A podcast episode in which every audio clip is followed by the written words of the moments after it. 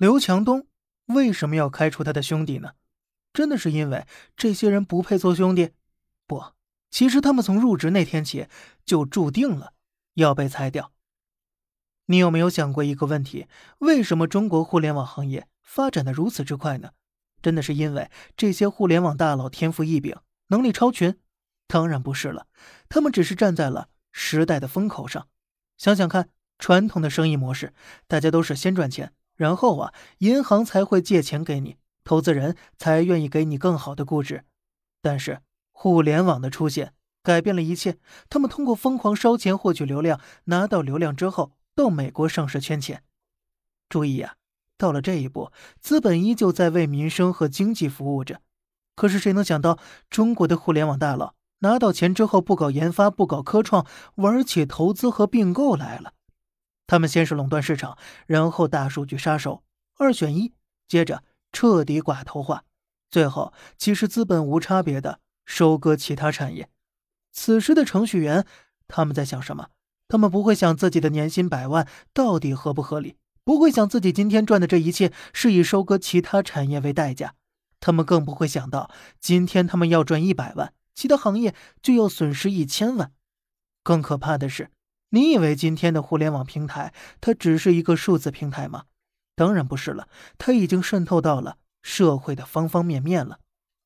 你有没有想过，为什么俄乌冲突爆发后？推特和脸书把俄罗斯的官方账号说禁就禁了，一个互联网平台轻轻松松的可以把一个国家封杀。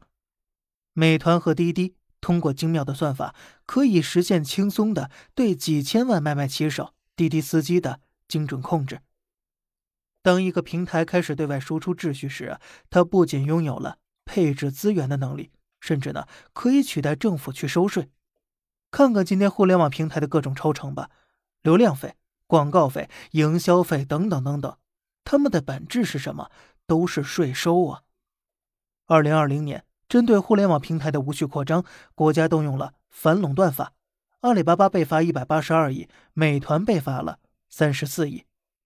表面看呢，今天的互联网裁员是受疫情和反垄断所影响，但是你看不到的是，他们问题的根源。其实是越界了。整个事件当中最可怜的要数程序员了。作为互联网公司的马仔，他们用九九六零零七帮公司抢市场、抢地盘，换来一大批的股票期权。他们呢，原本指望这些东西娶妻生子、买房买车，结果没想到手里的这点股票今年被美国华尔街大肆做空了。截至目前。腾讯从高点已经下跌百分之五十五，阿里巴巴下跌百分之七十三，爱奇艺下跌百分之九十四，方多多更是下跌了百分之九十九点七七。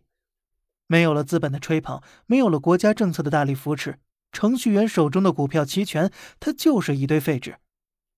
当一个行业的红利退去之时，每一次试错的结果就是裁员。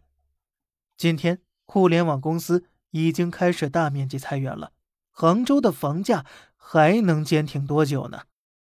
好了，这里是小胖侃大山，每天早上七点与你分享一些这世上发生的事儿，观点来自网络，咱们下期再见，拜拜。